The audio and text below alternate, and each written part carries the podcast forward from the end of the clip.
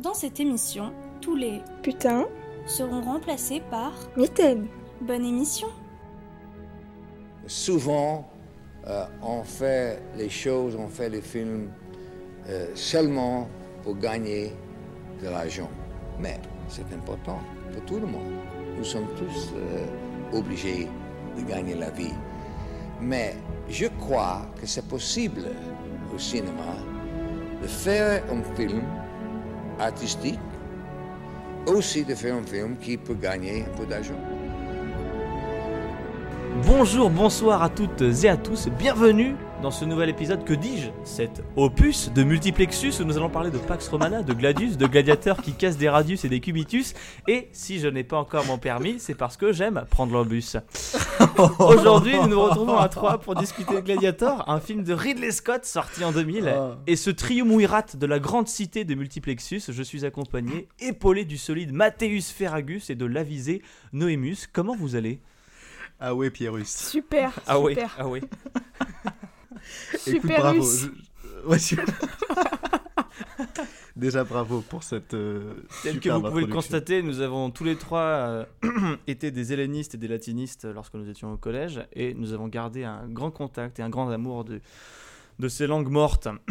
Alors, comme je le disais plus tôt, nous allons donc nous intéresser aujourd'hui au cas de Gladiator, et je vais m'accaparer des techniques de présentation de certains collègues pour lancer l'émission, parce que Gladiator, c'est aussi des chiffres. Gladiator, euh, c'est un budget de 103 millions de dollars pour des recettes à 460,5 millions de dollars. C'est plus de 27 000 de pièces d'armure fabriquées pour le tournage et 3 millions de dollars pour prolonger pour quelque temps la vie d'Oliver Reed, décédé durant le tournage. Vous le saviez? Ah non. Voilà, donc euh. Proximo, hein, le, le- le propriétaire des esclaves, est décédé malheureusement pendant le tournage et ils ont utilisé une doublure et ils ont intégré son visage euh, et ça a coûté 3 millions de dollars euh, d'After Effects. euh, Ça fait c'est cher assez impressionnant. Ça fait cher. Ça fait cher. Ces courtes présentations étant faites, j'ai une question par tête. Gladiator, c'est surtout un film viril sur des amitiés viriles où tout le monde est prêt à se sacrifier pour Maximus, le héros. Sans donner de nom, quel est le plus bel acte d'amitié qu'ont ait fait Noémie Un truc digne de je mange ta popote potentiellement empoisonnée parce que je t'aime, mon pote. Cette Alors question, là- je m'y attendais tellement pas. Ah ouais, non. Non, non, je pense qu'on est sur le meilleur épisode de l'année. Euh, ça, en fait, si ça on m'a prend... changé un pneu, c'est un peu triste. Voilà, Non, je te c'est- dis. non, c'est non, juste- c'est une, question qui me prend de court. Parce que je n'ai pas d'amis. Non, mais je pense un des trucs qui me sauve le plus la vie, c'est quand mes copains ils ont de la crème solaire et que j'en ai pas. Parce que Hmm. c'est vraiment ma phobie d'avoir des coups de soleil. je, je- je comprends. Et ça, c'est vraiment un truc, mais c'est fou comme ça sauve la vie, quoi. Oui, oui, mais, ça, mais oui, le cancer tue autant de gens que les Non, popotes mais empoisonnés. hein, c'est donc tellement... non, c'est tellement douloureux les coups de soleil, il faut pas. Non, c'est c'est Ok, ça m'arrive rarement. Non, je... en Bretagne. euh, En Bretagne, c'est pas, c'est pas le truc qui doit le plus arriver. Mathéo, Pierre. Gladiator, c'est un péplum. Et sur l'épisode de 300, tu avais dit que tu n'étais pas fan du genre, alors pendant un court instant, Absolument. je vais te donner du répit de sandales et des jupettes, et je vais te demander s'il y a un genre de film, s'il y a un genre de film que tu devrais regarder jusqu'à la fin de ta vie, lequel ce serait? Waouh. Oh waouh. Les films d'action, comme ça, je pourrais continuer à faire multiplex. hein. Waouh. Alors, je- alors, ok, j'aurais dû répondre ça très instinctivement et très automatiquement, ce que je n'ai absolument pas fait. C'est pour ça que je le fais. Euh, Je suis plus por- corporate de tous. S'il y a des gens qui veulent engager des animateurs radio, je suis là. Écoute, je vais te dire euh, les films de Miyazaki. Parce que je ne m'en lasse Ah, pas. c'est même pas, un- que c'est même pas un ça- genre, c'est vraiment un réalisateur. Quoi. je t'avais vraiment ouais, laissé ouais. une large fenêtre. Je t'as dit ça sera un Velux. Et en fait, euh, le truc, c'est que tu, vous- vous- tu- voilà, je, je pourrais, ce genre de questions trop, trop ouvertes, je pourrais y passer à peu près 8, 8 ans. Donc euh, j'ai décidé de vraiment faire court. Et je sais que dans ces films-là, je retrouve beaucoup de choses de l'humour, de l'aventure, de l'émotion, etc. Donc je crois que je pourrais voir ces films euh, globalement. Après, voilà. Donc tu as décidé de faire une croix sur Harrison Ford. C'est ce que tu es en train de Ouais, dire. j'ai fait une croix sur Harrison Ford. ouais, ouais. Très rapidement. ça craint, hein. J'espère que de là où Harrison, il nous écoute, euh, If you hear c'est-à-dire chez lui. euh, oui. Bon alors, euh, Gladiator, vous avez un, un souvenir d'un premier visionnage, euh, Noémie Euh, Je te vous vois, voilà. Écoute, que je veux Est-ce que non, est-ce ouais, que moi, la, je l'ai le- la vu. première fois que tu as vu le film? Et qu'est-ce que tu en as pensé Je cette l'ai fois? vu pour la première fois avec mon père, mais j'étais petite. Et j'étais là, waouh, c'est trop bien, c'est trop stylé. Tout, Ouais. ça se tape C'est vrai que c'est dessus, trop, il y a c'est vrai des que c'est trop stylé. Mais non, mais quand t'es enfant, c'est un peu un truc qui fait rêver. On avait, nous, on avait les Playmobil romains. C'est vrai. Oui. Et- C'est vrai. Non, non, c'est Enfin, vrai. euh, vous- tu, dis- tu dis nous, euh, moi je veux dire vous, parce que j'étais team Lego. Non, moi, Mais- ouais, Ah, moi. Team Lego aussi, mais il y a eu du Playmobil hein, dans la baraque. Mais Ah, du coup, ça voilà, j'étais hyper admirative de ça. Et c'est vrai que j'étais un peu déçue par euh, ce second visionnage parce que quand t'es enfant, c'est un Ah. peu le héros. C'est seulement la seconde fois que tu le revoyais euh, Ouais. après l'avoir découvert enfant? Et bon, il y a certains trucs où j'étais oh, bah c'était mieux dans mon souvenir. Mais comme tous les films que tu regardes enfant, et... Ouais. mais voilà. Non, j'ai sinon j'ai bien aimé. C'était cool. Donc tes yeux Enfin, d'adulte ont été déçus par le souvenir que Bah, l'enfant c'est avait laissé. plus déçu par euh, les effets spéciaux, mais sans doute qu'on en reparlera. Mais je trouve que C'est assez ouais. mal vieilli. Bah, 2000, Ok. hein. Ouais, Et mais par Mathéo, rapport à du Blade coup, Runner, euh, tu vois, par exemple, ça vie. Enfin, Oui, non, non, c'est vrai. oui, je, je- je- je peux- je te rejoindrai là-dessus, totalement. Et, et et ben pour ma part, euh, écoute, premier visionnage, je pourrais pas trop le situer. Euh, je sais que c'était dans ces dix dernières années Ouais. que j'ai vu La la, de première ta vie, finalement, ça m'aide énormément. Non, non, mais en fait, euh, Je l'ai vu, j'étais assez vieux pour me souvenir de choses. C'est ce que je peux te dire. je crois que bon. plus de couches. Mais Ça bon. se situe entre mes 4 et mes 28 ans. Voilà, à peu près. Non, non, écoute, j'ai- pas de souvenir de. Mais j'en avais, j'en avais un très cool souvenir d'un film assez impressionnant. Euh, le second visionnage m'a fait apprécier certainement des choses que je ne pouvais pas apprécier avant parce que j'avais pas d'autres références ou tout simplement parce qu'il y a quand même des subtilités. Ce film a quand même pas mal de subtilités pour lui euh, que je- qu'on ne peut pas forcément saisir quand on est plus jeune. En tout cas, moi j'étais particulièrement teubé donc du coup, fatalement, euh, j'étais content de voir des Toi gens et moi, mon ami, toi et moi. Non, non, mais euh, effectivement, je crois que j'ai été aussi un petit peu déçu par euh, ce deuxième. euh, c'est pas deuxième, cet autre visionnage, parce que je l'ai revu plusieurs fois, mais j'ai été un peu, un peu déçu. Voilà. Ça faisait donc tous les deux un moment que vous l'aviez pas vu. hein, Oui, ça faisait un moment, oui, en revanche. ouais. Ok, Ouais, ouais. d'accord. Euh, moi, je me souviens très bien de mon premier visionnage, puisque euh, ce que j'ai dit tout à l'heure n'était qu'une demi-blague, puisque Ah non, euh, j'ai vraiment fait latin et euh, Ah. je me souviens qu'on ait- Ouais, qu'on voilà. ait étudié euh, le Colisée et Mhm. elle avait passé un extrait de Gladiator et j'avais un ami, Mathis, si un jour tu nous écoutes, euh, parce qu'il est mort en Mathis. fait, c'est pour ça que je dis ça, il nous écoutera pas. Tu le rejoindras bientôt C'est- aux Champs-Élysées. Enchanté. Euh, non, et donc on est, j'avais découvert le film chez lui.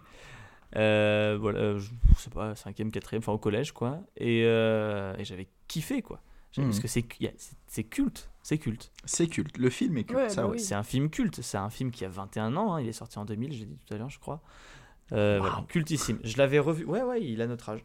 Enfin, il a et mon ça, âge. ça fait regarder les champs de blé différemment, quoi. C'est vrai. Ah, mais par contre, ça. ça j'ai a écrit dans mes notes lu le champ des possibles. Mais c'est ça. Ça, ça- ça a donné beaucoup de lettres de marque euh, au champ de blé maintenant. Ouais. À chaque fois qu'on en voit un, tout le monde fait. Et euh, pour- moi, je l'avais revu pour le premier confinement, donc il y a un an à peu près. D'accord. je l'avais montré à mon petit frère et mon père étant. euh, En fait, il faut savoir que toute l'anthologie Russell Crowe, c'est mon papa. Mon papa aime beaucoup cet acteur. Ah, et euh, là, avant je de comprends. regarder le film, je suis allé toquer à la porte de mon père. J'ai dit Je regarde Gladiator, si jamais tu, tu veux le voir. Bon. Euh, Ben oui, ça s'est terminé, ça s'est terminé en séance virile entre père et fils. et euh, non, moi, moi, j'aime. Alors, je- le film est long, hein, il fait 2h, 2h35. Euh, Il y a certaines longueurs, des trucs qui, au premier visionnage, je pense, passent tout seuls. Et euh, ceux qui le suivent, euh, on constate comme des longueurs, des dialogues, etc. Mais qui participent quand même à une ambiance. Mhm. Et euh, c'est quand même un film que j'aime beaucoup, malgré, comme vous l'avez remarqué, des, des défauts qui. euh, l'épreuve des années, hein, qui. Et qui n'épargnent oui, l'épreuve du temps. Mais non. Plus tout jeune, quoi. Ah Eh non. Plus tout jeune, c'est le contraire de ce qu'était le fils de. Maximus avant qu'il se fasse pétiner par des chevaux. D'ailleurs, que- Noémie, il faudrait qu'on sache de quoi ça parle, euh, Gladiator. Donc, résume-nous Gladiator. Eh, Attendez, eh, j'ai un eh, appel, je crois que j'ai un appel. Quoi? C'était le pire lancement que vous avez jamais entendu et vous annulez mon stage à Radio France? Je ne comprends pas. Eh, vous êtes venu pour ça aussi. Écoutez, on rebondit sur ce qu'on peut, je peux pas scripter toutes les conversations Bien non sûr plus. que non. C'était beau, c'était beau. je ne suis pas un service de SAV, je n'ai pas un script. C'était une semi-blague, j'aimerais vraiment que tu me rajoutes Gladiator en fait. euh. C'est super long. Au, au montage, aidez-moi à envoyer le jingle si vous. Allez Euh, S'il vous plaît, ça parle de quoi ce film Alors le film c'est une euh, comédie d'action, une grande histoire d'amour, une grande histoire avec des méchants, une grande histoire avec des flics. Tout ça, ça tire dans tous les coins, mais ça finit bien. Oh non, tu ne nous racontes pas la fin du film, hein Oh, Si, tu nous la racontes. bon d'accord. T'as pas intérêt. Oh bah alors décidez-vous. Bon. Euh, en vrai, c'est pas simple à résumer, donc euh, vous pouvez aller le voir tout simplement. Ça m'évitera. Je- ok, on passe au développement. non, non, non. Autrement, euh, aujourd'hui, on remonte dans le temps jusqu'au Hmm. deuxième siècle de, de, de notre ère. Maximus Decimus, Ah non, du coup. mais euh, si. Commence pas. C'est pas, c'est pas, c'est pas notre ère. Pardon. Bah, de, de- à- de après Jésus-Christ, euh, quoi. Ah, déjà. Ouais. ah, ok. Ok. Hey. Oh. Hey. Faut pas hésiter à me dire ta je peux parfois, commencer, Pierre Écoute, je te fais des lancements en or, tu les prends pas. Euh, Bon, allez. Bon, Oui. on continue, on oublie. Donc, Maximus Decimus Meridius, joué par Russell Crowe, euh, c'est un grand général romain. Le film s'ouvre sur sa victoire en Germanie. Il est admiré par l'empereur Marc Aurèle, qui est joué par Richard Harris, Dumbledore, qui souhaite faire de lui son successeur. Mais bon, ce dernier a un fils, Commode, joué par Joachim Phoenix, qui est pas vraiment d'accord avec l'idée. Après ça veut avoir dire qu'il est pas vraiment. bah, c'est ce- Attends, Non, eh, non, mais non, écoute non, ce que j'ai à dire. Et voilà, et voilà, il est sorti très naturellement, c'est qu'il était sincère. Euh, oui, bref, je reprends ma phrase. Euh, donc, le- le- l'empereur a un fils, Commode, Qui veut pas euh, que, que ce soit Maximus qui devienne euh, empereur. Après avoir tué son père, ce qui n'est déjà pas très commode, Ok. il est décidé à faire Je tuer sais Maximus pourquoi tu es dans l'émission. et toute sa petite famille. Notre bon Max en réchappe avec quelques égratignures et un coma. Euh, et Oui. mais il se fait choper par un vendeur d'esclaves, puis vendre à un laniste. C'est le nom euh, qui est donné aux propriétaires de gladiateurs. Voilà, je cale ça comme ça. Ok. Merci. Là commence ce pourquoi on avait commencé le film, les combats de gladiateurs, du pain et des jeux, etc. Ouais. Habité par la soif de vivre, Maximus se retrouve à tuer tout un tas de gens avec euh, toujours en tête la volonté de se venger et de tuer Commode. Avec l'aide de, sa, de la sœur de celui-ci, qui s'appelle Lucilla, il fait en sorte euh, que ce, ce soi-disant... Wow, là j'ai pas... Bah, c'est la preuve que c'est compliqué à résumer. Euh, C'est vrai, c'est ah vrai oui, donc euh, avec l'aide de la sœur de Commode, qui, qui est prête à tuer euh, Commode pour aider son fils, mais aussi parce qu'elle est très très amoureuse de Max, euh, il rencontre un sénateur qui est prêt à l'aider aussi à destituer Commode. Mais euh, le petit malin qui sentait bien que ça commençait à sentir le roussi, le fait suivre puis tuer. Action, réaction. Commode sait que Maximus n'est pas mort, euh, mais il est adulé par la foule et l'empereur ne peut donc pas le tuer au risque d'en faire un martyr. La seule solution, le duel. Ouh Waouh waouh waouh Moi, ce qui me fait, ce qui me fait mal, c'est que pour moi, ça, c'est marrant, c'est plus les 12 coups de midi que le bon, la brute et le truand. Bravo. Bravo. Là, je pense que En tu cas, nous as tous ça, hein. surpris. tu nous as tous pris de court. On Ça peut avoir un ralenti, de s'il vous- on peut avoir un oui. ralenti sur l'image, s'il vous plaît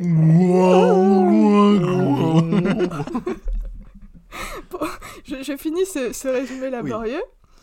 Commode euh, est un mauvais joueur, donc juste avant le duel, il met à Maximus un petit coup de poignard dans le ventre, très discrètement, mais bon, comme il faut quand même. Mais notre cher espagnol, qui est une vraie machine de guerre, à la fin, pas de suspense Walou, zéro, il tue Commode.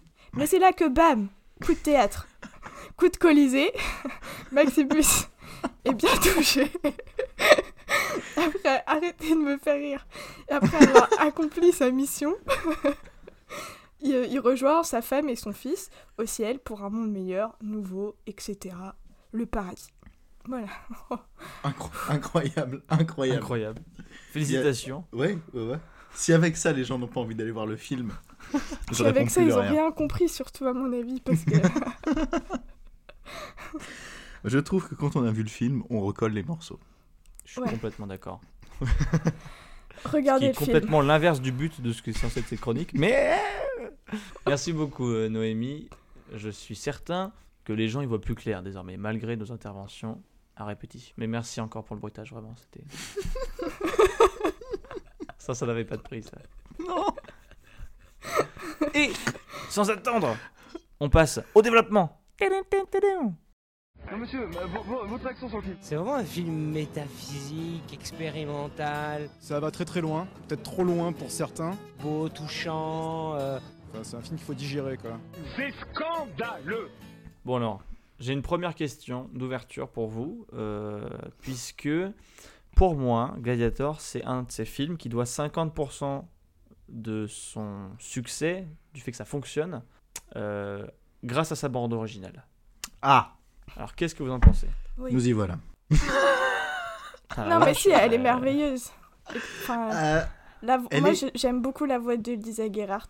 D'accord, oui, ça, ça, euh, ça, chante- oui. Enfin, je trouve que ça rajoute tout de suite un truc euh, merveilleux, euh, de l'épopée. Enfin, elle a une voix. euh, Mais c'est la Ah même oui, chose non, dans La chute du faucon noir. C'est, ça fait tout de suite que la, la BO est sublime, quoi. Ça te prend par les tripes, oui, ça Ouais. c'est sûr. Ça c'est vrai. Mais je vais, j'ai un problème, moi. j'ai un problème avec euh, Gladiator très nouveau en soi parce que je ne l'avais pas avant quand j'avais, comme je disais, pas forcément d'autres références.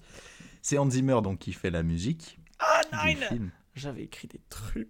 Oh Ok, alors je vais juste me contenter de dire que, hormis ce morceau, euh, avec les, les, les, les, les chœurs et les voix, euh, bah, ce coup-ci, le film en a touché une sans faire bouger l'autre. Pour utiliser Oh, une, wow. une- une image euh, très, très, très, très. Très peu En fait, il n'y a que la, que la fin qui fonctionne pour toi. En termes de bande Exactement. originale.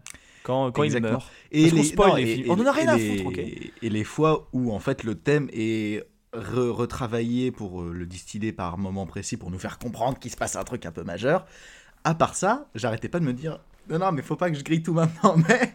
Mais il y a, le truc de, il y a la musique, de, le thème de Pirates des Caraïbes aussi à un moment. Enfin, il n'y a pas. Ah euh, bah écoute, si c'était que lui. Alors, comme je le dis, comme vous l'avez tous dit, c'est ce cher Hans Oui. qui nous l'a qui nous a bricolé cette petite chose. Euh, mais si vous avez l'oreille aguerrie, vous vous apercevrez en re-regardant le film que ce cher Hans est un sacré écolo. Hein Alors il recycle comme un sagouin, c'est franchement honteux. Euh, Gladiator n'a rien à envier à Pirates des Caraïbes.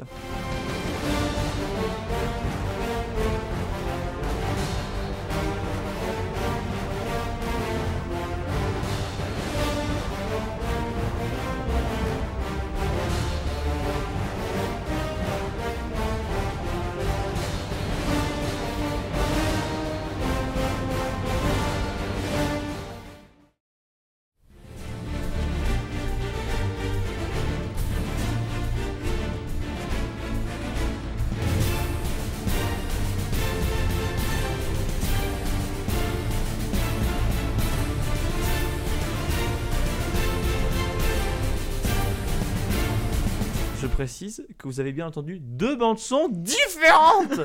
c'est honteux, c'est honteux. D'autres exemples peut-être Eh ben oui, très bien. Il y a The Dark Knight et le dernier Samouraï.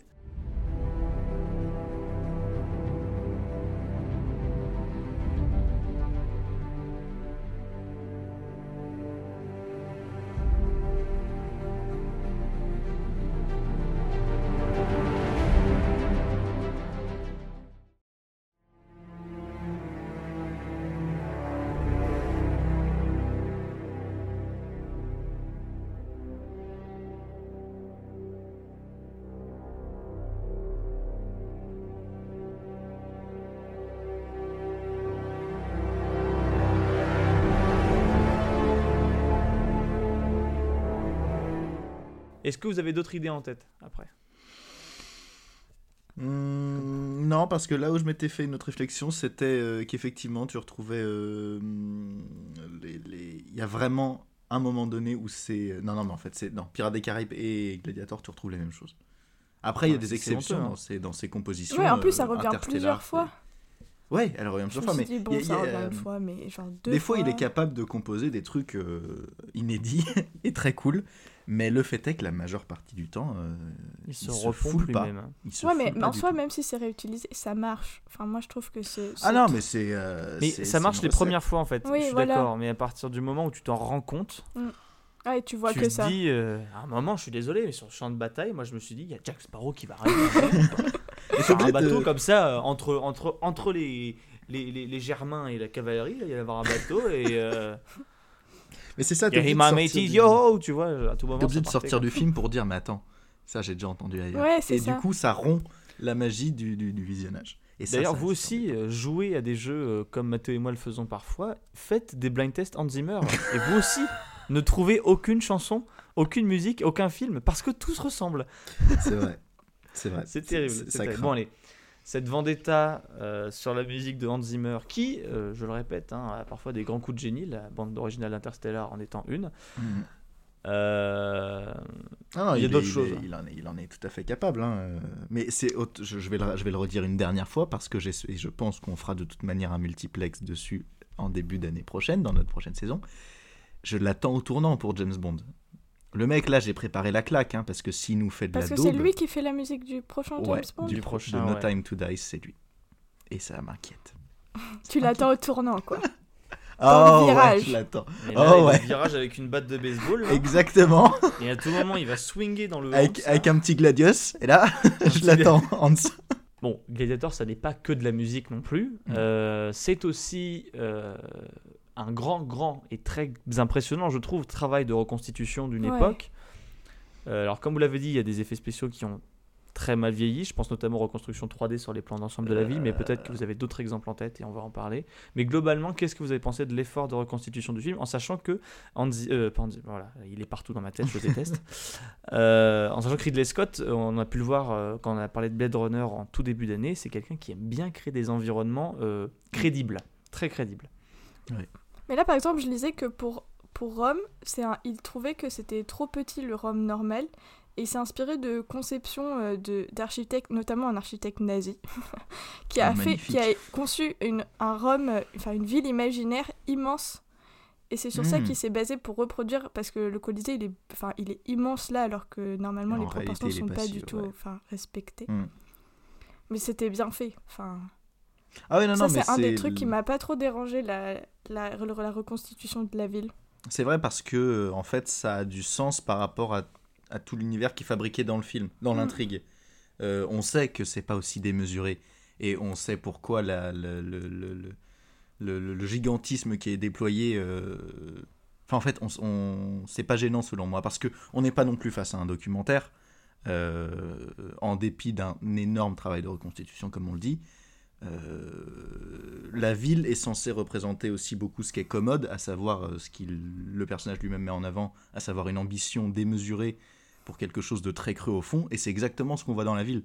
Donc comme pour moi, euh, c'est quelque chose d'implicite qui fonctionne sur le spectateur sans que ce soit dit frontalement, d'avoir juste des images de grandes villes, ça, contribue énormément au travail d'atmosphère. Et du coup, ça me dérange pas du tout, au contraire. Tu, tu- tu dis que commode c'est quelque chose de grand et creux, je suis assez d'accord. hein, euh, parfois on Bah, peut mettre des tiroirs aussi. dedans, Absolument, hein, c'est très vrai. pratique. Oui, oui. Euh, et au-delà de ça, les, les, les, les costumes, j'ai dit qu'il y avait Mm. presque 30 000 pièces d'armure qui avaient été faites pour l'occasion, hein, euh, parce que c'est trop cher à, à trouver ou à louer. Donc je sais que ça coûte moins cher parfois. Écoutez, quand vous ne savez pas quoi vous mettre, au lieu d'acheter des, des trucs de haute couture, mais forgez-vous une armure. ça, ça coûte, apparemment, ça coûte moins cher. Parce que la production a décidé de faire comme ça. Moi qui ai toujours Euh, rêvé d'avoir une armure. Oui, au-delà de ça, mais je pense surtout aux reconstitutions après de grande envergure, euh, la bataille de début. Ouais, ça, sensation. ouais. Moi, je me souviens que mon père m'avait vendu le film comme ça. Et c'est Hmm. quand même une scène sensationnelle. Qu'est-ce que vous en avez pensé euh Noémie, t'aimes bien les chevals? Ouais, mais moi, elle m'a fait penser à une série que j'ai vue il y a pas longtemps qui s'appelle Barbare. Je sais pas si vous en avez parlé parce que c'est une série Ah, qui est intéressante dans le sens où ils parlent latin. Ah Donc les Ah, Romains ça, parlent latin et les Allemands. Bon, après, il y a plein de trucs qui sont pas ouf dans la série. Mais juste pour ce truc ils de. parlent. Ils, ils parlent latin et il y a un boulot monstre sur cette série qui s'appelle Barbare et ça se passe aussi en, en Germanie. Ok. Ok. Et ça m'a vraiment fait penser à ça, même dans le traitement des couleurs et tout. Et elle, est, elle est belle cette bataille. Enfin, c'est. Ça a de la gueule, quoi. Je- Dans les arbres et tout, ça envoie du pâté. Mais non, mais vraiment Non mais ouais, ça c'est. En Elle fait, me fait un peu peur. je- Elle est belle cette bataille. Ça envoie du pâté. T'imagines, On- elle est commandante d'une armée Bah, Ah, je- regarde je là, on est en train tu- de les démonter là. Ils sont Tu tous peux, en train de peux- tu cramer. peux nous le dire, Noémie, le week-end, tu fais des reconstitutions.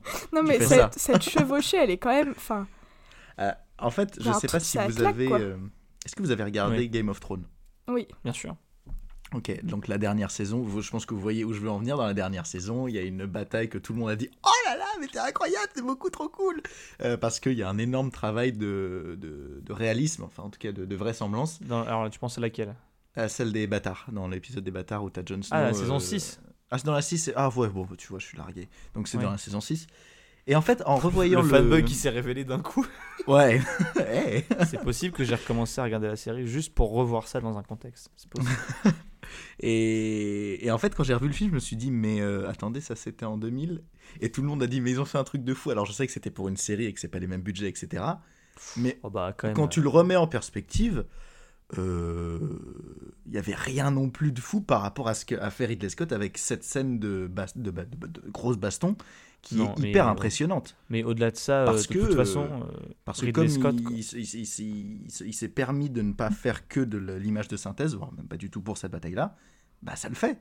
Et du coup, ça vaut le coup de raquer du fric pour faire en sorte que t'aies vraiment, euh, je sais pas combien de personnes qui sont en train de se friter la gueule, bah ça le fait. Ça le puis ils ont vraiment à moitié brûlé la forêt et tout. Il a dû obtenir des Oui, vrai. autorisations. C'est enfin, vrai. il y a un boulot derrière, cette, euh, derrière cette scène qui est assez. On arrête de faire des films en Amazonie. C'est tourné en Angleterre. C'était en. Angleterre, ouais. Mais après, oui, mais je sais pas si vous avez vu euh, Le Robin des Bois de Ridley Scott, qui est toujours avec notre ami Russell Crowe. C'était pareil. hein. Euh, Il y, a- il y a, une, il y a Ouais, un vrai travail de, de recherche et de, de, de réalisme Mm. dans ce qu'il fait. Et euh, il a fait sa petite bataille de chevaux. Bon, là, c'est sur la plage dans Robin des Bois, mais euh, il y a encore des chevaux qui se rentrent dedans. Et, euh, mais je pense que quand tu parles de la bataille des bâtards dans euh, Game of Thrones, moi je pense que c'est carrément un hommage parce qu'il y a un moment, bon c'est plus tard dans le film, mais un moment il se retrouve, euh, quand il, un moment le commode qui a appris que Maximus devait lui succéder envoie des gens l'assassiner. Mm. Il se retrouve attaché avec quatre personnes je crois autour de lui et c'est le héros du film, hein, il arrive à se dépêtrer de cette situation et à un moment il se retrouve avec un glaive dans les mains et un mec qui charge à cheval vers lui. Et la il y a un plan sur lui en train de ressaisir son épée, etc. Il y a exactement le même Mm. dans Game of Thrones. Où on un- voit Jon Snow tout seul, euh, livré à lui-même. en Ah bah alors là. euh. Un hommage, tu veux dire Ouais. Ce serait. Après, Jon Snow parle vraiment comme ça. Il fait Ah bah dis donc Ah, là. bah, je, suis- la ah, bah, je suis dans une sacrée mouise là. La oh là. VF était pas top. Ouais, c'est vrai. Tu es Mais, ma euh, reine Il parlait vraiment comme ça en plus pour le coup.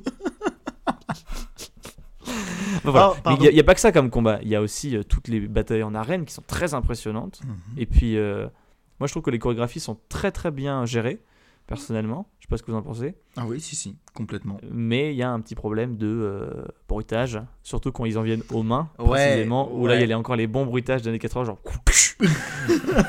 quand, il met une, quand il met une savate. Ça me fait marrer. Alors, ouais. Ça me fait marrer, mais ça a pas mal vieilli, c'est ça que je veux dire, pour un film qui a 20 ans. Non, moi ça m'a pas dérangé alors que c'est. Enfin, j'ai fait pas particulièrement gaffe, mais j'imagine que si c'était mal fait, ça m'aurait Bah, sauté aux yeux quoi. Ouais, c'est surtout ça. Je pense que Oui, bien sûr. Aux oreilles. être sensible euh, quand on Oh. mange beaucoup de films et que on peut avoir, on peut reconnaître les codes. euh, mais si, on- si on si on se contente de regarder le film, excusez-moi, je deviens Jon Snow progressivement.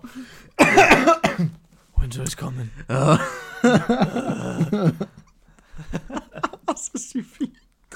Euh, quand, on a les, quand, on, quand on a les codes et quand on est habitué à manger beaucoup de films d'action, on retrouve euh, des, des, des, des- des bruits très Tu les spécifiques. manges? Ouais, je les mange, je mange les films. C'est pas top de faire ça pour votre santé, c'est pas extra. Mais euh, quand t'es dans le film, tu t'en fous que lui mette une grosse que t'as un gros. Bon, bah, effectivement, c'est un peu grossier, mais bon. C'est les Simpsons.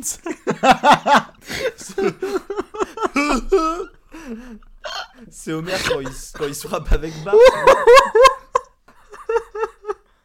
bon, écoutez, je pense que tout est dit. Fin d'émission Euh, mais, euh, mais non, non, les, les, voilà, les, les, les bastons sont quand même vachement cool. Et, euh, et puis surtout, ça fait pas de cheap. À aucun moment donné, ça fait cheap, alors que ça pourrait. Euh, le péplum, on sait tous que c'est casse-gueule quand tu commences à en faire un, je veux dire. Quand il vole au-dessus du euh, sol, euh, moi j'étais là, euh, c'est un peu nul. euh, C'est, c'est- genre, ça dure pas longtemps. C'est vraiment un moment où ça m'a fait rire. Je- je- en fait, il y a des.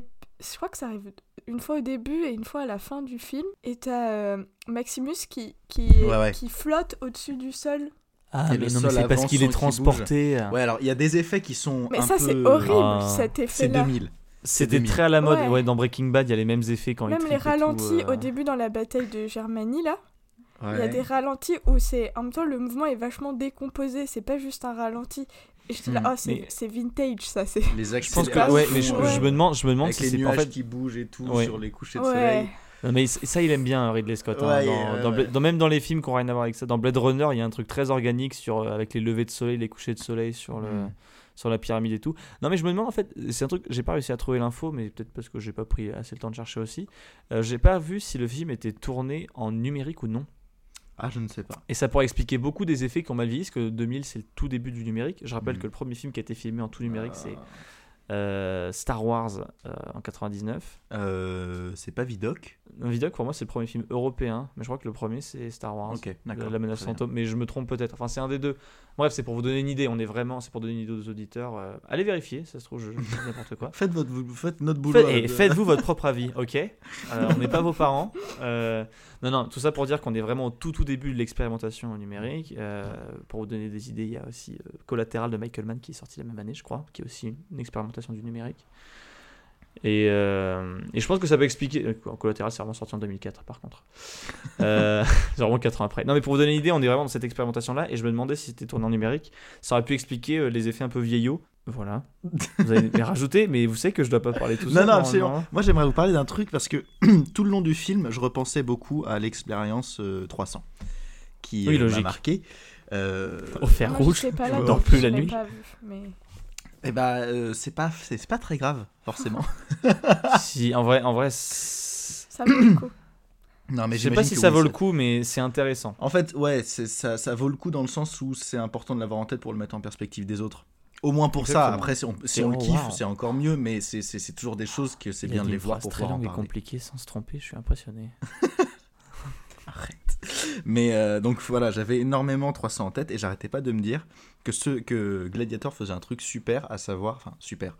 Euh, le, personnage met du temps avant, euh, de, Maximus, met du temps avant d'être iconisé. Avant qu'on le voit vraiment comme un héros, je trouve que la baston du début se contente de filmer un- une situation globale et c'est une fois qu'il a été détruit par l'histoire c'est dans son ascension qu'on le remet en tant qu'icône forte. euh, euh, on le voit pas forcément torse nu. Alors certes, on voit ses bras bien musclés, etc. Mais il y a beaucoup des armures qui sont surtout montrées. Il n'y a pas forcément une énorme mise en avant du virilisme du personnage, même bon, il se bat tout le long du film, donc c'est forcément très présent. Mais ce que je veux dire, c'est que par rapport à un 300 où tout le monde est, certes, c'est c'est une adaptation d'une BD, mais là où tout le monde est les abdos bien huilés, bien musclés, bien mis en avant par tout un jeu d'ombre, là c'est un personnage plus qu'un corps qui est euh, mis en avant Ah, dans sa ok. renaissance. Tu veux dire sous la forme. Je comprenais pas. D'accord. C'est voilà, comme fin- le comme le personnage est son histoire est assez bien travaillée et bien bien accompagnée, bah euh, l'iconisation se contente pas de le faire que sur ce côté euh, regardez, je suis fort et, et je vais aller au bout de de, de mes idéaux, voilà. Et puis mine de rien, enfin, il échoue parce qu'il n'arrive pas à sauver sa famille et même s'il arrive à la Mm. venger, il meurt. Enfin, il y a quand même quelque chose qui, Oui. qui est assez surprenant en ça. C'est pas, c'est pas. D'habitude, en temps normal, ils auraient, tu- ils auraient, il aurait laissé vivre ce héros. Le fait qu'il Ouais, meurt, c'est vraiment dire, barrer, euh, euh, bah, C'est ce qui il cool a avec des faiblesses, il, il est quand même bien Mm. blessé, bien amoché et c'est. Ouais. C'est vrai. Enfin, il y a un, un truc qui est en même temps à la fois très. Tout est possible parce que c'est un rebelle et donc il arrive à monter la foule, à monter euh, Mm. ses amis avec lui. Et donc là, le, le spectateur, il est là, waouh, c'est stylé parce que on est, Bah, c'est le ça héros, nous donc. dépasse, c'est un héros. Et en Mm. même temps, il y a cette figure de l'anti-héros qui est quand même de dire il, est, il a des faiblesses. Ouais. Il meurt Il à la fin, il n'arrive pas du tout à sauver sa famille, il arrive en retard au mauvais moment. Enfin, Ouais. il est quand même Il est blessé plusieurs fois tout au long du film. Mm. Euh, Enfin, il en chie un peu. Il en chie un petit peu quand même. C'est Il est, pas- et il est humain avant d'être héros. Il Non, est mais il y a vraiment et- non, quelque mais chose ce qui- d'intéressant dans, la- dans sa psychologie. d'accord. Mm, oui. Et c'est pareil pour Commode. Euh, on se contente pas de dire que c'est le méchant. Alors, c'est le méchant et il est très très vilain. Mais ce serait trop facile de s'arrêter avec ça. Euh, le film prend, si- s'il dure quand même 2h35 et qu'il y a parfois des petits moments de longueur, et ben c'est des petits moments tout au long du film. T'as pas un gros moment où tu te fais chier sur un truc très précis. Donc je trouve que c'est encore différent parce que du coup ça me dérange moins. Et, et c'est parce que le, le, le, le- le- je sais pas, le, le premier euh, quart, premier tiers du film prend le temps de bien nous, nous donner les bases de tout le monde. Pour qu'ensuite, chaque nouvelle étape de ce qu'il rencontre comme problématique, chacune et chacun, euh, vienne donner un peu de sens. quoi. C'est 2h35 euh, bien utilisé. D'un point de vue historique, le personnage de Commode, c'est le seul empereur qui a Mhm. vraiment participé au jeu. Ok. Il a, il a d'accord, vraiment été faisait dans vraiment. l'arène, il l'a fait plusieurs fois. Dingue, mais il n'a pas été tué euh, comme euh, on le pense. Enfin, il a Oui, été par tué par un esclave à lui, euh, ce qui n'est pas Ah. forcément mieux. Non. Il, salaud, il a hein. été étranglé dans son bain. Mais de ce que je lisais, au début de son règne, ça allait, il était plutôt apprécié. Et c'est plus vers la fin que ça s'est dégradé, que c'est devenu une sale ordure. Hmm. Ouais. Mais c'est vraiment Bah, intéressant. Marc ouais, j'avais lu ça aussi. ouais. Marc Aurèle était le dernier de ce qu'on appelle les cinq bons empereurs. Il y a eu une, Oui, une voilà. succession de cinq bons empereurs où Rome était en mode Euh, ça va, tout va bien. Puis Commode est arrivé, ils ont fait Euh. Ça se passait comme ça au Sénat, hein, c'est historique ce que je vous raconte. hein. C'est comme ça, dans le mode, Ah Ouais, dans le poignard, dans le poignard. Dans, la- dans le film, euh, il, il est quand même incestueux aussi. Enfin, Ah ouais, ouais. Ah oui, non, non, ouais, mais il a, ça, il ça a- il des beaucoup. travers même, ignobles. on hein, se demande à un moment s'il est pas pédophile non plus. Enfin, il Ouais. a un rapport avec le fils. Oui, il a un rapport, il a un rapport euh, à la filiation et à la Ouais. famille très étrange à cause de son père. Bah, euh. euh, bon, oui. Ça, ça, quand je dis que ça reste quand même un, un gros, gros vilain, il, il- il compile les, les déviances, hein, les, les vices et les gros problèmes. Ça reste le- ce- le- l'antagoniste ultime. Euh, Et Phoenix joue on- on nous super le- bien. Il met super bien ce Ouais. personnage en, en corps, quoi. oui, ça c'est sûr. Parfois trop bien.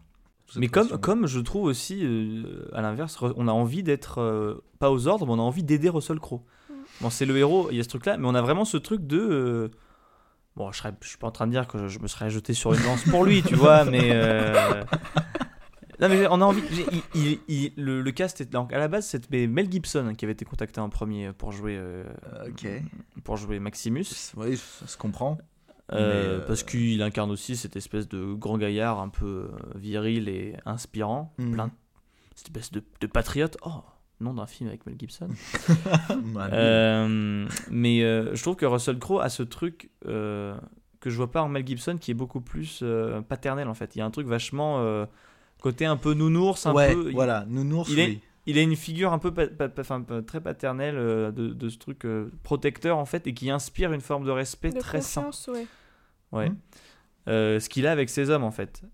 Et euh, moi je trouve que c'est un truc, enfin ça m'a toujours impressionné dans le, dans le film, c'est euh, c'est ça, c'est le le- l'aura qu'il arrive à faire dégager Ouais. de lui et de son personnage qui fonctionne de fou et ce qui rate pas à chaque fois et c'est pour ça qu'à la fin quand il est vraiment il est sanctifié quand il meurt en gros ça fonctionne super bien quoi parce que il y a beaucoup de films qui tentent ces choses là et qui tombent très vite dans une espèce de truc un peu trop larmoyant euh, qui fonctionne pas mais là il y a une espèce de bonne alchimie qui fonctionne due à l'aura de Russell Crowe et qui permet au film de prendre une autre dimension qui n'est pas euh, kitsch du tout Ouais. Mais je trouve qu'il y, a- il y a Euh, vraiment, ouais, je sais pas et- si vous l'avez ressenti, mais il y a aussi une dimension très christique quasiment, enfin, qui relève clairement de la religion. Il y a plein de scènes où on se dit, Ouais. là, même dans, dans les postures, dans... Il y a Mm. plein de trucs qui me disent ah mais pourtant c'est pas enfin c'est très américain du coup parce que ça se veut Ah bah, être à un fond. péplum être dans la mythologie grecque enfin enfin romaine pas Mais d'ailleurs, c'est c'est un peu assumé parce qu'il y a un moment donné, euh, Commode le dit texto, il dit je veux pas que ce soit un martyr et en fait c'est Ouais. totalement ce qu'est le personnage euh, dans tout son cheminement euh, et, et ça m'étonne pas que Mel Gibson ait été à la base envisagé parce que je pense qu'il aurait embrassé un rôle comme ça mais euh, à fond. Donc euh, mais mais bon c'est peut-être pas plus mal que ce soit pas lui qui l'ait fait parce que Mel Gibson euh, je dis pas du tout qu'il est pas capable de nuances. Après bon on peut avoir d'autres problèmes avec euh, hein, c'est à cause l'individu de son âge qu'il a refusé. Mais euh, mais je trouve que, que comment il s'appelle Russell Crowe apporte euh, juste une, une vraie euh, un truc assez concret au personnage sans Ouais, que ce soit très surfait sans qu'il est voilà très terre à terre ouais il y a une sincérité. Et ça on le retrouve d'ailleurs dans The Nice Guys. Parce Oui, que même s'il est devenu euh, non- ce, ce- ce bon tonneau un vrai nounours cette fois ouais. voilà. Et bah en fait il aura il, a- il aura toujours plus ou moins ça Russell Crowe. Bah, il est Ce- ce nature truc, peinture quoi. Il joue un peu euh, tu vois que dans Il la est Exact- nature peinture. Oh Qu'est-ce que ah c'est oui. je c'est une connais pas. expression. Ok. Ouais. l'expression bah il est nature peinture quoi. Enfin, il est d'accord il, est lui-même enfin il- J'adore, c'est génial. Ok, ça me va. Ok, il est nature peinture. Oh, ça va être super, je vais le mettre dans le résumé.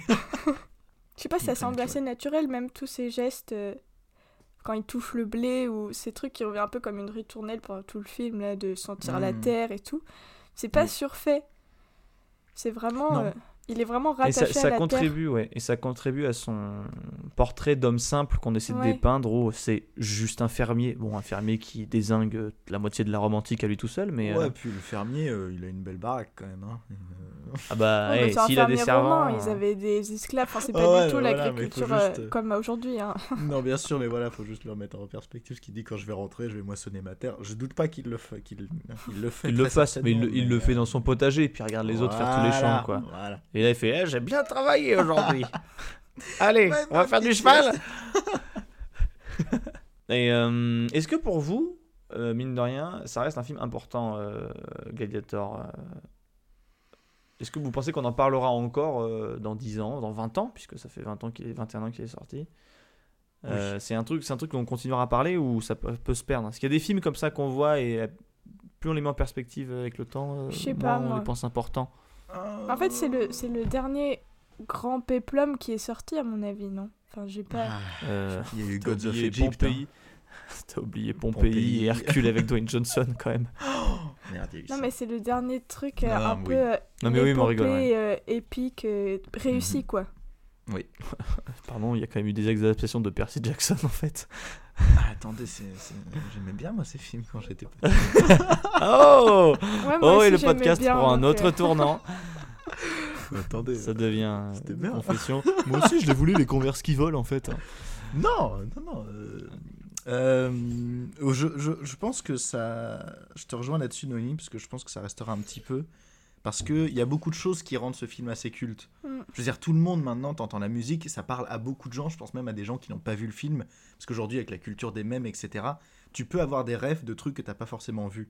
Donc, du coup, euh, la, la main dans le champ de blé avec euh, les voix et les, qui, qui font la musique, euh, ça, ça sera. Je pense que ça permettra au moins au film d'avoir toujours son statut culte. Et, et après, euh, bah, euh, ça dépend de l'appréciation de tout le monde, mais c'est peut-être plus accessible qu'un 300. Je, je sais pas, je. Et puis en même temps, je trouve, mais peut-être que ça changera, mais en ce moment, il y a un vrai truc autour de Hans Zimmer. Il y a vachement de concerts. Enfin, j'ai l'impression que c'est un, c'est un Ah, ça, compositeur qui, est, qui est ultra euh, écouté. Alors que bon, euh, c'est Mais ça, ce c'est que parce qu'il a bien joué son coup, ça. C'est lui qui a. Mais qui oui, a mais du coup, je suis sûre qu'il y a plein de gens qui regardent ce film parce que euh, c'est la musique de Hans Zimmer et parce qu'ils vont voir un concert et parce que. Enfin, j'ai l'impression qu'il passe vachement régulièrement, même à Paris, même. euh, ou des, Bah, c'est des devenu, orchestres qui produisent sa musique, quoi. Ouais, c'est ça. Bah, c'est devenu une, une pas, pas une marque, mais tout comme quoi. Je pense que sur un film, ça a autant de valeur de mettre le nom d'un réel que de mettre Ouais. Hans Zimmer, tant il est devenu emblématique dans la composition des, des films. Il- c'est- un peu à la, à la manière de, de- à la manière de Christopher Nolan, dans la mesure où il fait des films qui sont complexes, mais qui ont réussi à devenir grand public grâce à tout le parcours qu'il a fait. Et, euh, et, et je pense qu'Hans Zimmer euh, a réussi à, Enfin, le- il a été malin, hein, il- avec tous ses concerts, avec toutes les célébrités où il chante, etc. Enfin, où, il compose avec des célébrités qui chantent, ça contribue aussi vachement à son Mm. image. ça- il, il a bien joué son business. Il est malin, on peut, on pourra jamais lui enlever ça. Ouais, la musique, elle a presque dépassé le, le film, enfin, Oui, ça je au pense. niveau de la reconnaissance. euh. C'est de- Non, mais c'est ce qu'on disait tout à l'heure. Je pense Ah, qu'elle contribue énormément à l'aura euh, du, du film. euh, Mm. au, moins, au moins la dernière. hein. J'ai bien compris que les plagiats éhontés que- de Pierre des Caraïbes. Pourtant, c'était avant. hein. C'est-à-dire que Pierre des Caraïbes est un plagiat de Gladiator et ça, ça me fait mal. Ouais. Ce qui est terrible, c'est que, Euh. c'est que Lisa Gerhardt, elle est, elle est co-compositrice de la BO. Elle n'est pas mentionnée. ouais. Et elle n'est pas mentionnée et elle n'a pas eu de, enfin, elle a pas eu de la nomination aux Oscars non plus Mais à cause de ça. mais ça- Et c'est- Mais alors, Ça, euh, et puis, en Zimmer plus- fait énormément ça. Ah ouais? Oui, c'est vrai. Euh, Zimmer, euh, en fait, je, je, je- suis pas professionnel de son travail, mais il a proportion à énormément collaborer et à s'approprier énormément de choses en tout cas. Après, peut-être qu'il travaille énormément et que les collaborateurs en font moins que lui, ça je sais pas. Mais euh, quand même, dans des œuvres plus récentes, dans Batman v Superman, euh, qu'on compose avec Junkie XL, on a souvent attribué à Hans Zimmer tous les bons morceaux de la bande originale et il se trouve que c'est plutôt Junkie XL puisque quand on écoute d'autres trucs de Junkie XL, les trucs qu'on a aimés dans Batman v Superman, c'est plus les choses qui lui ressemblent à lui. Ouais. Et euh, il y a plein de plein d'histoires Ça, comme c'est ça. les, euh, c'est les travers de, du, du enfin de, de lui qui derrière a quand même l'ego d'avoir euh, un nom et, et qui se vend mieux que certains. Enfin, je veux dire, en fait, là, très honnêtement, euh, et c'est assez terrible, mais. euh, euh, comme, alors, Lisa, comment, pardon? Gerhardt. Gerhardt. Voilà, Lisa Gerhardt, bah, en fait, avant, avant cette émission, je ne connaissais pas son nom. Euh, parce que parce qu'on met en avant que Hans Zimmer sur son travail là-dessus et que, et que c'est plus facile d'in- d'invisibiliser euh, euh, une personne avec qui tu travailles, mais qui a un, qui a moins, un nom moins conséquent que le tien. Et, et ça, euh, c'est- nul. C'est vraiment pourri. Et du coup, c'est horrible, mais ça, ça- aujourd'hui, ça commence parfois à me faire changer la saveur de certains films. Parce que du coup, je me dis que c'est du travail. euh, c'est de la triche, c'est trop facile et c'est nul. C'est nul de faire ça et c'est injuste. Parce que, parce que la musique est aussi. Un culte. autre, un autre euh, adjectif, s'il te plaît? Euh, c'est pas fair play. Encore non, stop. Non, mais ce que je veux dire, c'est que la, la musique est aussi culte pour la composition musicale que pour la, la composition vocale. Et je tâcherai de retenir son nom maintenant, Lisa Gerhardt. Mais, euh, mais voilà. Euh, C'était le, voilà, le petit coup de gueule. Vous, vous l'aurez compris, on va taper sur Hans Zimmer globalement. hein. Euh, D'ailleurs, dans quelle langue chante-t-elle? Oula, je me demande si elle est pas, elle est pas grecque ou quelque chose comme ça. Non? Non. Rien à voir Dans la musique, euh, elle s'est inspirée de vieux dialectes, mais elle, elle- elle fait juste des bruits en fait. Comme si j'étais devant vous, je faisais. Lélilouna. C'est un Elle chante peu en ce qu'elle fait. babylonien. Elle chante. Mais donc elle, a- elle, a- elle, a- elle a- enfin, elle s'est inspirée de dialectes, de vieux dialectes, Ok. et euh, c'est- elle s'est imprégnée de tout ça, et après elle s'est laissée aller. euh, euh, je sais pas si elle a écrit les mots comme, euh, comme elle les a chantés ou elle se laissait aller, mais en tout cas voilà, c'est, euh, si vous Oh, Ce dites un jour, vous dites j'adore les langues mortes, je veux savoir ce qu'elle dit, vous ne comprendrez rien. Il y a juste des mots clés genre la famille, etc. qui Le pâté reviennent, en mais, croûte. les champs de blé, lui le chant des possibles. Il y a un placement de produit à un moment, si vous écoutez bien, elle dit le chant des possibles. Noémie, en off, tu me disais qu'il y avait un truc qui t'avait un peu. Hein? Je trouve que dans les costumes et dans certains, certaines coiffures et maquillages, il y a un truc qui est, qui est très futuriste. Je sais pas si vous avez relevé à un moment, il y en a qui a des sourcils. euh, Oui, oui, oui. Complètement, euh, Avec celui qui a une perruque et qui voilà. présente euh, les et même les dans jeux, ouais. certains casques et dans certains, certains, certaines manières de. Enfin, des décors ou des déguisements. Je sais pas du tout qu'est-ce qui m'a fait penser à ça. Mais il y a quelque Mhm. chose qui, est, qui relève presque de la SF ou qui m'a fait penser à Blade Runner dans le. Ah. Et j'arrive pas trop à identifier ce que c'est, mais il y a un moment, je me suis dit.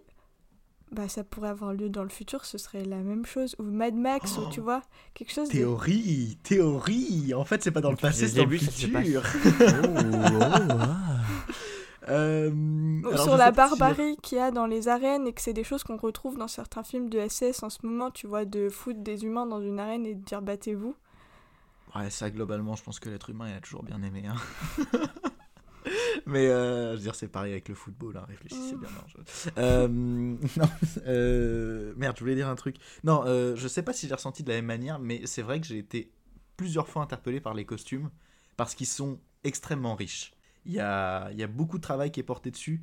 Je, ne, je serais totalement incapable de dire si c'est réaliste ou non, parce qu'il y a quand même un, travail d'ornementation, de, de couleurs, etc., qui parfois, euh, je veux dire, sa dernière grosse armure blanche euh, en coton d'Égypte, je sais pas si à Commode, euh, dans son combat final, je sais pas si c'est un truc qui est très, qui est très réaliste. Ça se trouve, ça l'est, mais en fait, je, je m'en fous de savoir si c'est vrai ou non. Ce qui m'interpelle juste, c'est de me dire que c'est hyper impressionnant et que ça contribue impact, beaucoup à donner une, une identité au film aussi. Enfin, Ouais, ce visage beau, en quoi. forme de d'humain, là, ce, ce masque qu'il porte à un moment avec une goutte. Comment il Ouais, s'appelle oui, C'est oui. le, le gaulois. euh, Le tigre gaulois. Non, non, ouais, c'est des imageries qui marquent. Ouais. Mm. Et puis il y a un peu un décalage avec ce qu'on imagine de, de la Rome antique aussi. Enfin, de- on, Mm. on on s'attend pas du tout à ce que ce soit aussi, euh, aussi travaillé, quoi. Et c'est là que je me dis, il y a Ouais, peut-être. C'est très moderne la façon dont il a interprété l'histoire, où il se l'est vraiment approprié, quoi. Je- J'étais en train de me documenter euh, vis-à-vis des costumes, ce que ça m'interpellait. Apparemment, les historiens avaient l'air de dire que c'était plutôt réaliste. hein, Les gens s'habillaient vraiment. euh, Ok, d'accord. Et bah alors, Voilà. euh, ça a pimpé de ouf, mec, à Ouais, du ça. 10 siècle. hein. Sans problème. Moi, je voulais juste vous parler euh, d'un truc, euh, parce qu'il va falloir bientôt songer à conclure, même si je Oh. passe un excellent moment avec vous. Euh, et je voulais parler euh, d'Oliver Reed, que j'ai très brièvement mentionné en début de en début de- d'émission. Oliver Reed, c'est l'acteur qui joue Proximo. Mhm. Euh, cependant, le, le- il est décédé durant le tournage à Malte, une crise cardiaque. Et euh, avant d'avoir fini toutes ces scènes. Ouais, ça, c'est problématique, ça. Et ils ont fait un truc que je trouve très classe. C'est qu'ils ont modifié le script pour ne pas avoir à l'enlever, Oh. mais pour garder ce qu'il a fait. Donc en fait, ce qu'ils ont fait, c'est qu'ils ont décidé de garder ces scènes et de modifier le scénario. Je vous dis ce qui était censé se passer à la base. Ah ou pas oui, très volontiers. péter. Alors à la base, Proximo devait aller enterrer son épée en bois dans le Colisée Ok. en affranchissant symboliquement Maximus. Mhm. Voilà, pendant que Juba, le frère de Jubi, non, euh, Juba, euh, son, euh, qui est interprété par euh, Jimon Unsu. Non, il y a à la base Jimon Unsu qui est donc celui qui enterre finalement les deux petits euh, Bout de bois. Santons de, de, de, Maximus, de sa femme et son fils. Euh, lui devait mourir dans un combat. Mais attendez Parce que c'est pas n'importe quel combat. Ah, Attention. Attention. Il devait mourir. Non, non, non, non, ça c'est marrant ça. vous, vous allez rire. hein. Préparez-vous, vous allez rigoler. Il devait mourir en combattant pas un tigre, Une autruche. pas un crocodile, pas un gorille, un rhinocéros. Oh bon sang. Oh merde. Là, vous voyez, là, c'est ces moments où tu dis la vie, elle est bien faite. hein. Enfin, non, je suis navré pour, euh, pour la- l'acteur de, de, de Proximus, mais. Ça se trouve, ça se trouve, on sait pas, mais c'est un assassinat euh, presque politique où Ridley Scott était obligé. C'est ça. Et il fait, il faut que je fasse un truc. Parce que Et là- hop, de la mort au rat dans tous les dîners de cantine avec Oliver Reed et hop. Parce que ça, Oui, c'est une crise cardiaque, oui. Là, on, on le voit tous venir, le rhinocéros en image de synthèse qui aurait pourri le film. Non, mais en vrai, les animaux, ils sont vrais quasiment dans tout le film. Il n'y a pas d'animaux en image de C'est synthèse. Il n'y a pas d'animaux de synthèse. Les tigres étaient véritablement les- là. ouais. Et il y avait euh, pendant la scène avec les tigres, donc il y a- il y, a une scène où Russell Crowe est en train de se battre contre le tigre gaulois. Et euh, il y a quatre tigres qui les entourent et les tigres étaient véritablement là. Et il y avait un mec avec un pistolet euh, tranquillisant qui à tout moment était prêt à tirer sur les, sur les, sur les bêtes pour pas qu'elles blessent les acteurs. Mhm. Et Russell Crowe n'était jamais à plus, à moins pardon, de 4 mètres 5 euh, des tigres. Donc je, la chose que je me demande vraiment, c'est à un moment un tigre lui monte dessus, j'ai pas réussi à trouver l'info. Comment ont-ils fait? Qui était-ce? Est-ce que quelqu'un a vraiment fait un bisou? Doublure Un moins tigre? grave à perdre euh, si jamais il meurt. Et moi, je, je veux, je veux le tigrou chez moi. Par contre, j'adore les tigres. Voilà, je veux un beau Ok. tigrou chez moi. On va faire ça. Pour Noël, on t'offre un tigre. Je suis trop content. je crois que nous avons. Est-ce que vous avez encore des trucs à dire? Parce que je peux j'ai- conclure, mais ça se trouve. J'ai un tout Bah, petit vas-y. truc à dire. Un tout petit truc. J'avais oublié que dans ce film, il y avait un acteur que j'aime beaucoup qui s'appelle Derek Jacobi, qui joue euh, le sénateur qui à la fin, euh, en fait, est le gentil, quoi, qui porte euh, son corps avec tout le Oh monde. oui, ouais. Il a une Euh, tête sympa. Ouais, il est sympa. Il... C'est pas un acteur de, de- c'est pas un... c'est pas un premier rôle. C'est c'est toujours un, un rôle secondaire très récurrent dans plein de films. On peut, on peut dire que c'est un second couteau d'Hollywood On peut le dire ou pas? Ouais. Allez, on le dit. Et, euh, et je, je l'aime beaucoup. J'étais très content juste de le retrouver. Et voilà, c'est tout. C'est tout ce que Voilà, bah, j'avais. écoutez, si on continue dans, dans les acteurs, euh, mesdames, messieurs, euh, si jamais vous êtes intéressés par les beaux garçons, mon petit frère, par curiosité, à regarder qu'est-ce qu'était devenu le neveu euh, de Mhm. Commode, le comédien est ultra sexy. Voilà, je vous le dis. euh, Neveu. Et c'est d'ailleurs censé être. Il est pas sous-entendu que c'est quand même aussi un peu son fils. Ah non, non, pour moi, c'est son père. hein. Enfin, c'est c'est le fils de son père. euh, non, non, je pense pas. Ah ouais. Il se ressemble pas. Il a pas de bec de lièvre, lui. Moi, moi je, je crois, je, je crois que c'est c'est son papa. Moi, il y a un Je moment où sais je pas. me Mais en suis tout posé cas, la, la, la question. suite est censée être avec lui. Eh, pardon? Gladiator 2, qui est en projet depuis des années, Non, est non, censé euh, porter sur. Ah, si, si, bien sûr. Tu te fous de nous Ah non Est censé euh, porter sur lui. Ah mais non, mais stop, faut Sur le fils de, de Lucilla. Il faut surtout Ouais, pas là, faire ça. Ah, mais c'est non, mais c'est un- c'est une légende, Gladiator 2. Ça, ça doit faire des années que ça doit se produire et euh, je sais pas. Le massacre. Ah, je sais pas. Ah ouais. Ah la vache. Ah bah, là, tu vois, tu termines euh, l'épisode. Ah, mais là, c'est un cliffhanger, là. Là, vous étiez pas prêt. Ah non, non, non. Et j'espère, que ça se fera pas. Ça serait, enfin, je sais pas. je- Qui sait, hein. une Écoutez, surprise, euh, mais. en 2017, euh, Ridley Scott était toujours intéressé par une suite, mais il voulait absolument chercher un moyen de ressusciter Maximus. Oh la vache. Ah, ok, d'accord. Ouais, bon, en ça- ça va 2018, atterrir. le projet est de nouveau relancé, scénarisé par Peter Craig. T'as raison, Noémie, ça part sur de la SF. Gladiator 2, ça tourne Et c'est censé, et donc c'est sur cette, suite-là qui est censée être euh, sur Lucius Verus. C'est ignoble. Ça pue, mais tellement. Faut surtout faites pas ça. Faisons une pétition. Vous voulez, vous voulez d'autres, d'autres trivia un peu sur le film, des trucs marrants que j'ai, trouvé? Oh bah écoute, Allez, je, je vous en donne un petit dernier que je trouve juste marrant parce que bon voilà. le rhinocéros sera dans la le film. C'est le- exactement, c'est le rhinocéros qui sera le plus le méchant du deux. non, tout simplement un truc très logique, mais c'est pour vous dire que les films c'est bien. Euh, après le que le film soit sorti, les visites du Colisée à Rome ont sextuplé. D'accord. Voilà. Ah. C'est-à-dire qu'on passait environ du d'un million par an à 6. Ok. Voilà. En une dizaine d'années, c'est ça pas ne faisait rien, en qu'augmenter. plus. Ah ouais, non. C'est pas rien. Et c'est 6 vache. clampins dans le Colisée, 6 millions de clampins, ça fait du Putain, monde qui comment les mecs hein. ils se sont dit, eh, on peut faire une, ré- une rénovation par an maintenant. Alors qu'avant, ils avaient des doutes sur la longévité du lieu, mais ok. Eh ben, c'est une très belle, euh, très belle euh, info de. Moi j'ai une petite De info qui j'étais là, j'étais Ah. non mais vraiment parce que j'étais waouh. Il porte aussi un kawaii euh, breton. Non, pas à chaque fois. Ils ont tourné la. la, la Non mais la je toge qui, des cette trucs fois, sur les à gladiateurs parce que j'étais là, euh, enfin ça, ça m'intéresse. Voilà, j'ai pas expliqué pourquoi. euh. Mais non, mais Non, mais- Non, non, non, non, mais écoute. euh, Et en fait, la majorité hein. des gladiateurs étaient végétariens. Donc on les voit dans le film bouffer de la viande. En fait, c'est pas alors vrai. moi je suis Mais- totalement d'accord, c'est intéressant, mais comment t'en es venu à te poser cette question?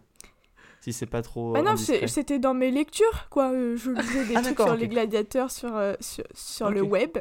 Ah non, mais c'est. Ok. c'est- Ok. Et je suis tombée sur ce truc qui disait que la- il y avait des, des chercheurs qui avaient analysé les os des gladiateurs et Oui. qui s'étaient rendu compte que euh, en fait c'était euh, enfin ils avaient pas de viande dans leurs os enfin c'était pas je sais pas comment ça marche je suis pas scientifique Mais il y a Mais une en On bonne fait de la salade et des petits pois, quoi. voilà. ils étaient végétariens ils étaient connus pour ça enfin ils avaient un- vraiment un régime euh, Incroyable. Strict, euh, Ouais. ok. Mais du coup, il manquait un peu de fer, non Pour se taper dessus. Les combats étaient super mous. bah. Bah non, sais, ils l'avaient dans la main. pouvaient manger des lentilles euh, Ah oui. du quinoa euh, du, Du tofu Le quinoa, le c'était pas encore importé. si non mais je dis des est en bêtises premier Pierre degré, tu sais. mec qui en premier degré. Mais attendez, mais le quinoa, c'était pas comme, comme les salades de pommes de terre, ça n'existait pas à l'époque. euh, là-bas. C'est, Euh, Bah écoute, je pense qu'il faut faire là-dessus la suite de, des gladiateurs. hein. Écoutez, le euh, régime végétarien D'ailleurs, je vous invite d'ailleurs à suivre le podcast de Noémie hein, qui s'appelle euh, Ensemble digérons l'histoire où on parle de, Waouh. qui, qui est, C'est un beau. podcast histori- historico-culino euh, noémico intéressant et euh, Gastrico, voilà, et euh, gastrico. Écoutez, même si c'est le feu sur ce plateau qui n'existe pas puisque nous sommes encore à distance, vrai. je vais devoir conclure cet épisode. Est-ce que vous avez chacun un mot de la fin? Lentilles. Lentille. Oh, bah allez, allez regarder le film et tous les autres Oh, films. C'est mieux, c'est mieux. Lâchez votre bonne lentille et allez me regarder le film. Mangez des lentilles en regardant le film, vous serez au plus près des personnages. en tout cas, chers auditeurs, chères auditrices, je vous remercie de nous avoir écoutés jusqu'ici. N'oubliez pas de nous suivre sur tous les réseaux sociaux. On est, on est, on est actifs en vrai. On est actifs. On a une vraie communi- community manager maintenant. On fait Ouais, mieux. Euh, on est on- Ouais, ouais, ouais, la non, meilleure euh, de toutes. Alors déjà, vous nous la volez pas. Nous déjà, on la paye pas, donc euh, elle va forcément rester avec nous. Concurrence des Euh. Et euh, qu'est-ce qui se passe, euh, Mathéo si Qu'est-ce qu'on on dit ah, Multiplex, c'est quand même sacrément bien. Qu'est-ce que je peux faire pour les aider? Eh ben, écoute, mon petit pote, tu nous suis sur les réseaux, tu partages à tes potes. Mhm. Mais si tu veux, en... si t'en veux plus, Ah oui. on est là la semaine bien, prochaine. Et comment on fait si on veut découvrir le film de la semaine prochaine? Eh bien, Mathéo. comme d'habitude, il suffira de, de tendre l'oreille à la fin de l'épisode, Ah. de reconnaître la musique et te dire Ah la vache, j'ai déjà entendu ça Et, et puis voilà. Parce que bon, euh, là, je pense que la semaine dernière, c'était quand même assez identifiable. C'était assez de dire. Oh, ils l'ont fait Bah voilà, on va pouvoir faire euh, autre chose. Donc voilà. Un indice sur le prochain film, il y Ah aura oui. sans doute une commode. Mais c'est vrai, tout à fait. faut nous écrire. Et Écrivez-nous. écrivez-nous, Là, on- personne nous ne nous manquer. écrit. euh. Ouais, ça nous manque. J'ai l'impression d'être perdu dans le Morbihan et que j'ai pas de réseau, ça me- ça m'angoisse en fait. Oh bah là, Pierre, euh, voilà, c'était le mot de trop. On va couper là.